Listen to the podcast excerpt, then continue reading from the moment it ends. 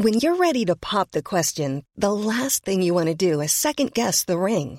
At Bluenile.com, you can design a one-of-a-kind ring with the ease and convenience of shopping online. Choose your diamond and setting. When you find the one, you'll get it delivered right to your door. Go to Bluenile.com and use promo code LISTEN to get $50 off your purchase of $500 or more. That's code LISTEN at Bluenile.com for $50 off your purchase.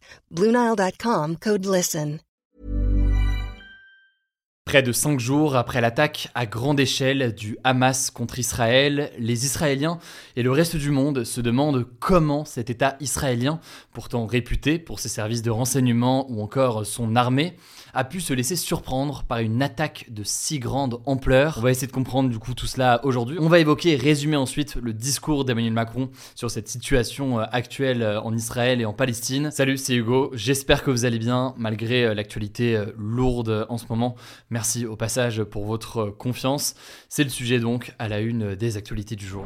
Alors, depuis cette attaque surprise menée ce samedi par le Hamas, ce mouvement palestinien donc dont la branche armée est une organisation terroriste, comme l'indiquent notamment les États-Unis, la France ou encore de nombreux pays dans le monde aujourd'hui, le bilan ne cesse de s'alourdir.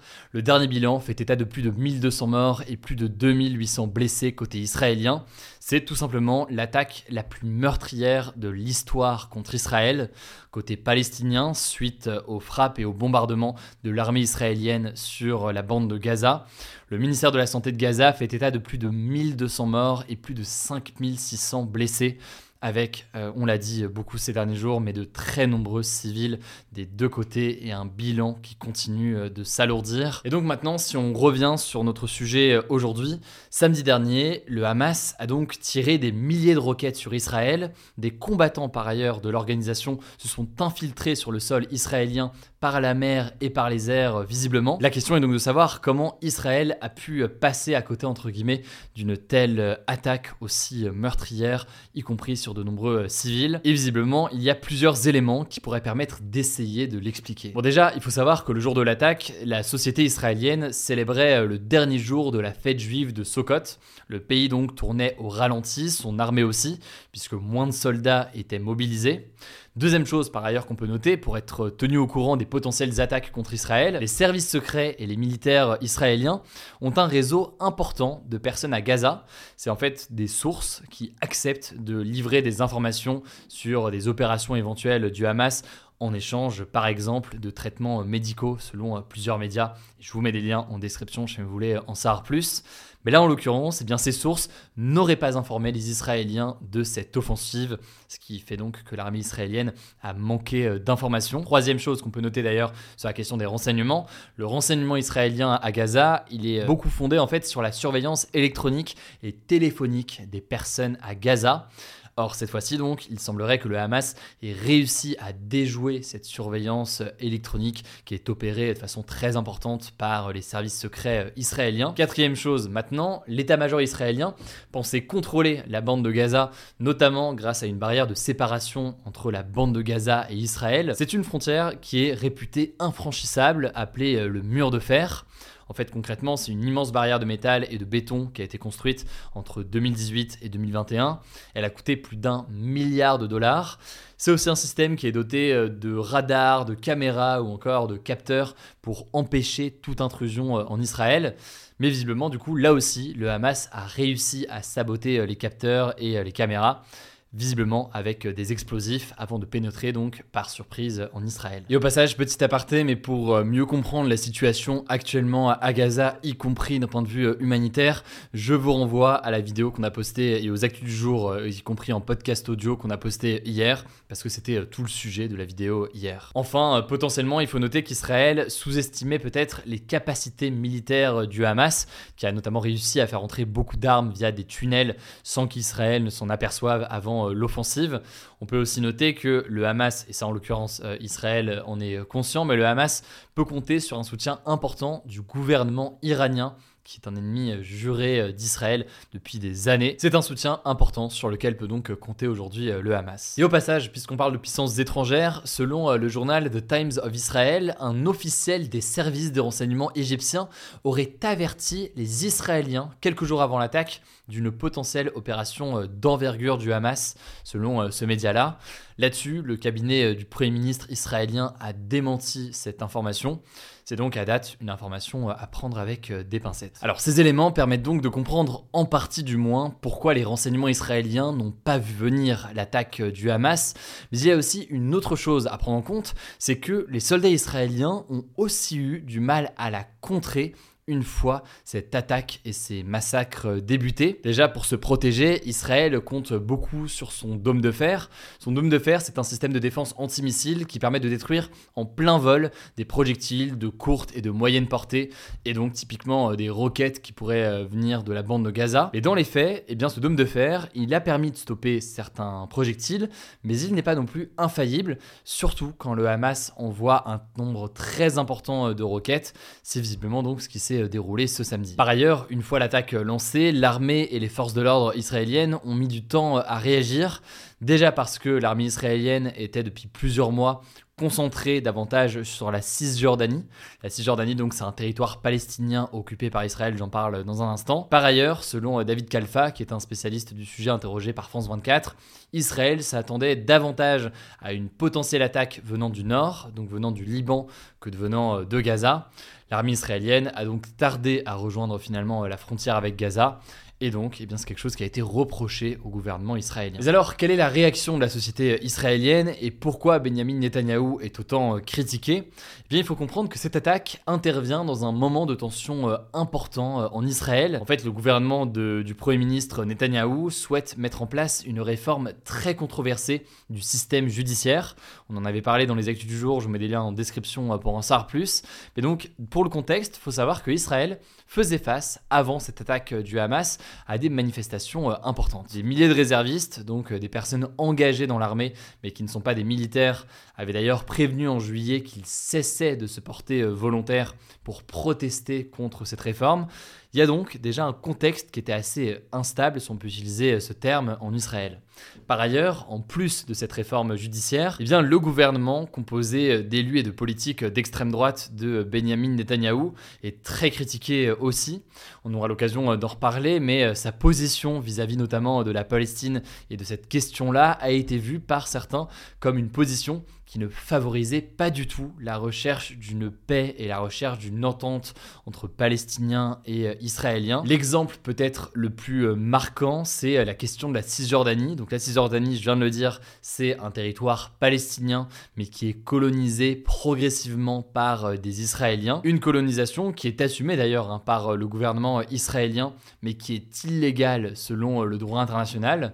Et eh bien là-dessus, le Premier ministre Benjamin Netanyahou a déclaré à plusieurs reprises qu'il souhaitait encourager la colonisation de la Cisjordanie. Des propos et des prises de position ces derniers mois qui avaient d'ailleurs dénoncé euh, les États-Unis euh, notamment. Bref, c'est des prises de position qui, pour certains, et d'ailleurs au-delà de la question de l'attaque par le Hamas samedi, ne sont pas des conditions propices à l'instauration eh euh, d'un apaisement, si on peut utiliser ces termes-là. Alors pour le moment, un gouvernement d'union nationale d'urgence avec ses principaux opposants a été formé ce jeudi en Israël. Il devrait perdurer jusqu'à la fin euh, du conflit. Mais une fois le conflit euh, terminé, on ne sait pas combien de temps euh, ça va durer. bref, puisqu'on parle de la politique israélienne, c'est intéressant d'avoir et important d'avoir ces éléments de contexte. Je vous mets des liens en description si vous voulez en savoir plus. Et au passage, avant de passer aux actualités en bref avec Blanche aujourd'hui, je vais vous donner quelques informations rapidement sur le sujet et sur la situation en Israël et à Gaza. Première actualité, Emmanuel Macron s'est donc exprimé ce jeudi à 20h. Après avoir dit que la France partageait le chagrin d'Israël, il a affirmé, je cite, que rien ne peut justifier le terrorisme et que, je cite, il ne peut pas y avoir de oui mais.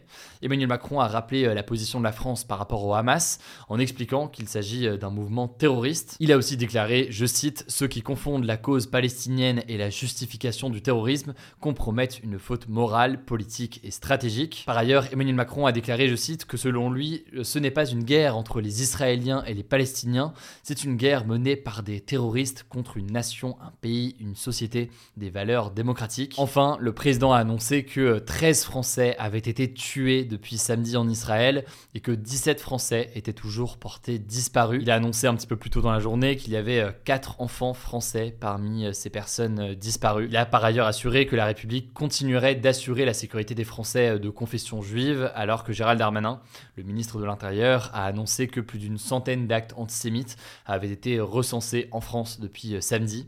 C'est surtout des tags et des croix nazies.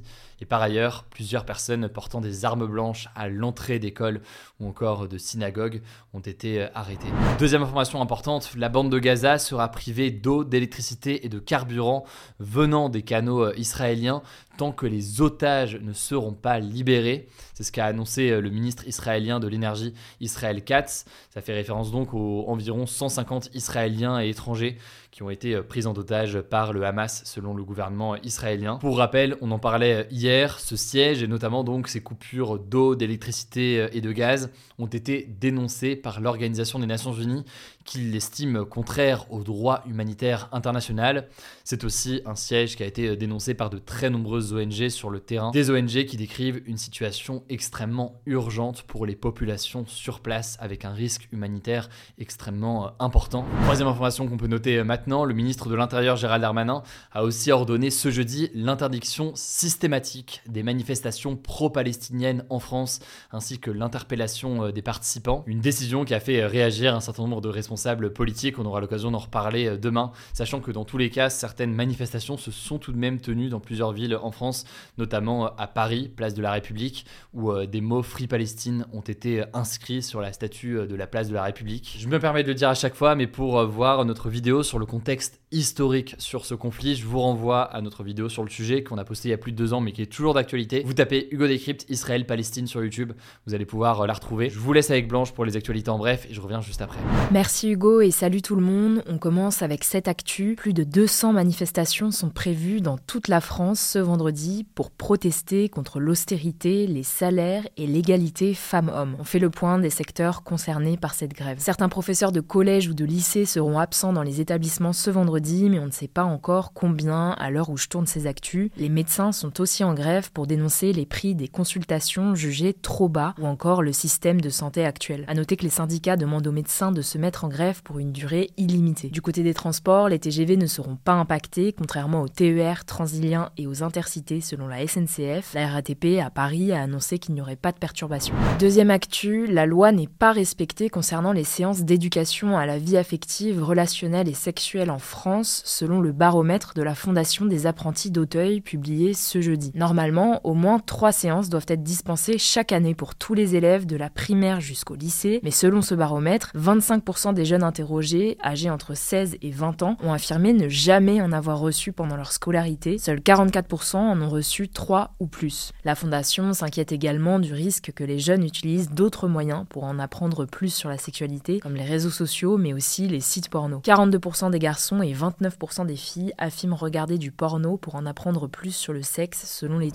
Troisième actu, l'enquête pour viol, agression sexuelle et corruption de mineurs contre le youtubeur Norman Tavo a été classée sans suite ce mercredi soir. Cette femme avait déposé plainte contre le youtubeur, parmi elles, cinq l'accusent de viol, dont deux qui étaient mineurs au moment des faits. D'après la justice, rien ne prouve une absence de consentement. Je cite, les échanges préalables aux rencontres étaient systématiquement sentimentaux et le plus souvent sexualisés et sans ambiguïté. Selon Norman, les échanges étaient réciproques et les rapports consentis. Alors ça ne veut pas dire qu'il est innocenté par la justice, simplement qu'il n'y a pas assez de preuves. La justice peut tout à fait décider de rouvrir le dossier si jamais de nouvelles preuves apparaissent. Dernière actu, la mairie de Lille a pris la décision d'interdire aux cyclistes et aux conducteurs de trottinettes de rouler dans le centre-ville. Il faudra désormais mettre pied à terre si on souhaite traverser avec son vélo certains quartiers de Lille. Cette interdiction s'applique tous les jours de la semaine de 11h à 22h et concerne de nombreuses rues commerçantes, dont la Grand Place. Par contre, les deux roues de la police municipale ou encore des distributeurs de colis ne sont pas concernés par cette obligation. Certains élus écologistes de la ville ont critiqué cette décision qui, je cite,